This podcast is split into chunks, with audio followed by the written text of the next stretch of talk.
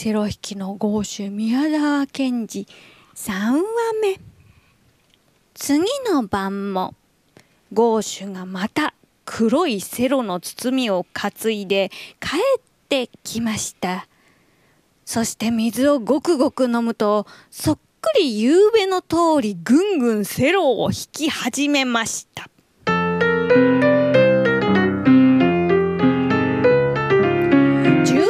は間もなく過ぎ。1時も過ぎ2時も過ぎてもゴーシュはまだやめませんでした。それからもう何時だかもわからず弾いているのかもわからずゴーゴーゴーゴーやっておりますと。誰か屋根裏をくものがあります。猫。まだ懲りないのか。ゴーシュが叫びますといきなり天井の穴からポロンと音がして一匹の灰色の鳥が降りてきました。床へ止まったのを見るとそれはカッコウでした。鳥まで来るなんて。何の用だ？音楽を教わりたいのです。音楽だと。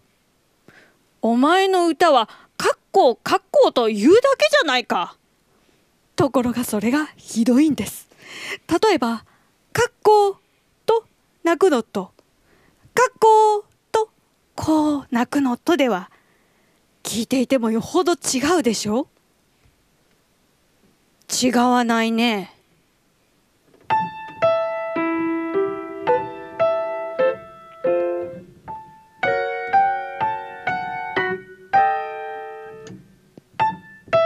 ではあなたにはわからないんです。私らの仲間なら「かっこ」と1万言えば1万みんな違うんです。勝手だよ。そんなに分かってるのなら何も俺のところへ来なくてもいいではないか。ところが私はドレミファを正確にやりたいんです。外国へ行く前にぜひ一度いるんです。外国もクソもあるか？先生どうかドレミファを教えてください。私はついて歌いますから。うるさいな。そら3面だけ弾いてやるから済んだらさっさと帰るんだぞ。ゴーシュはセロを取り上げてボロンボロンと糸を合わせてドレミファソラシド。と弾きました。違います違います。そんなんではないんです。うるさいな。ではお前やってごらん。こうですよ。こなんだい。それがドレミファかい？お前たちにはそれではドレミファも第六交響曲も同じなんだな。それは違います。難しいのはこれをたくさん続けたのがあるんです。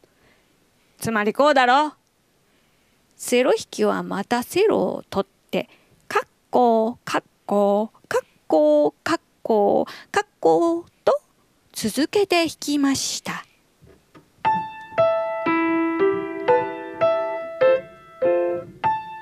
するとカッコは大変喜んで途中からカッコカッコカッコカッコとついて叫びました。カッコカ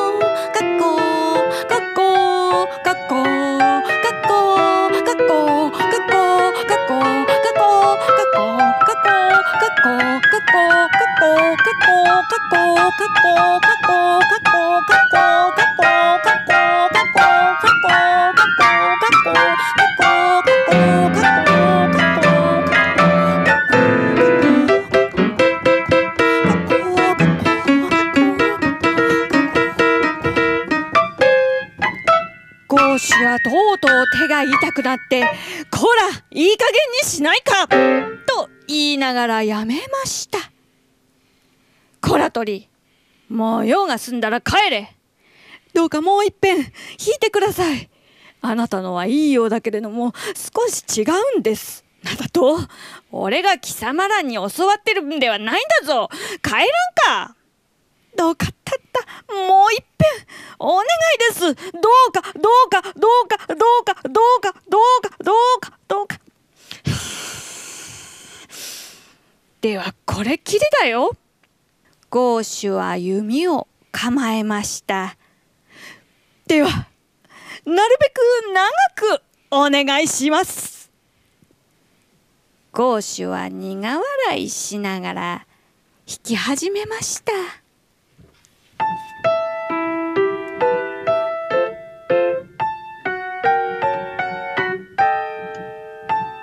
するとカッコウはまたまるで本気になって「カッコウカッコウカッコウ」と体を曲げて実に一生懸命叫びました。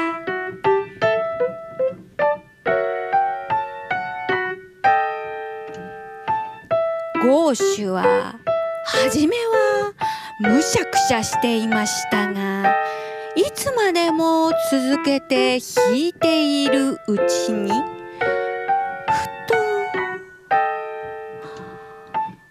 となんだかこれは鳥の方が本当のドレミにはまっているのかな？という気がしてきましたどうも弾けば弾くほど格好の方がいいような気がするのです。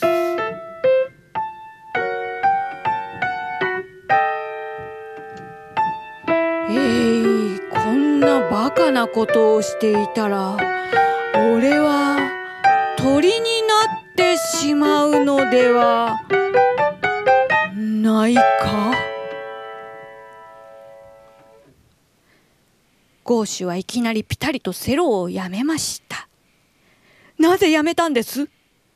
僕らならどんな生きじないやつでも喉から血が出るまでは叫ぶんですよ。こんなバカなことをいつまでもしてられるか？もう出ていけ。見ろ。夜が明けるんじゃないか。東の空がぼーっと銀色になってそこを真っ黒な雲が北の方へどんどん走っています。ではお日様と出るまでどうぞ。黙れこのバカ鳥め出ていかんと蒸して朝飯に食ってしまうぞ。ゴーシュはどんと床を踏みました。するとカッコウはいきなり窓をめがけて飛び立ちました。そしてガラスに激しく頭をぶつけてバタッと下へ落ちました。なんだガラスへゴーシュが窓の枠をしきりにガタガタしているうちにまた格好がバッとぶつかって下に落ちました。今開けてやるから待ってろったらゴーシュがやっと二寸ばかり窓を開けた時。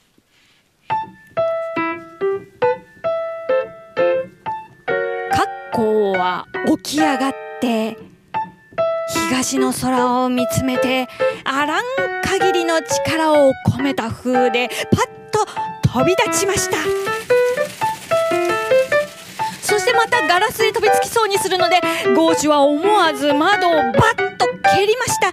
ガラスはものすごい音して砕け窓は枠のまま外へ落ち格好が矢のように外へ飛び出しました。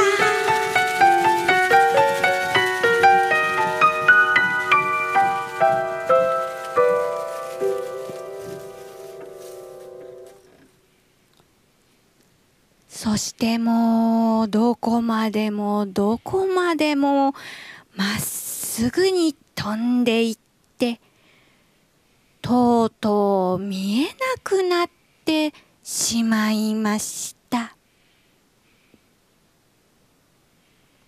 ゴーシュはしばらく呆れたように外を見ていましたが